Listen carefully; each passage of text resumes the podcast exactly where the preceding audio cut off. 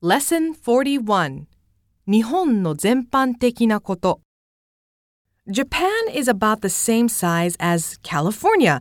It's a long country from north to south, so the climate can be very different depending on the place.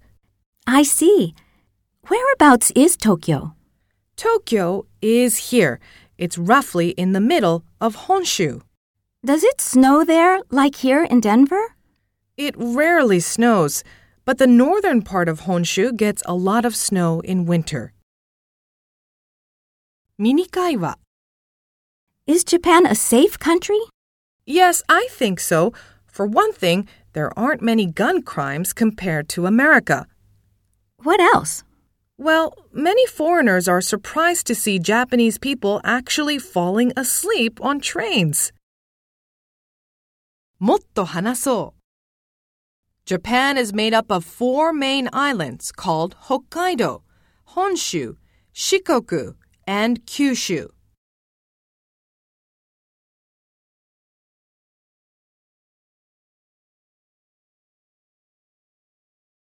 Japan is divided into 47 prefectures, which are like states.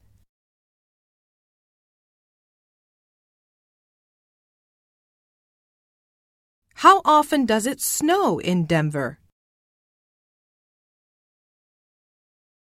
Japan has many typhoons during August and September.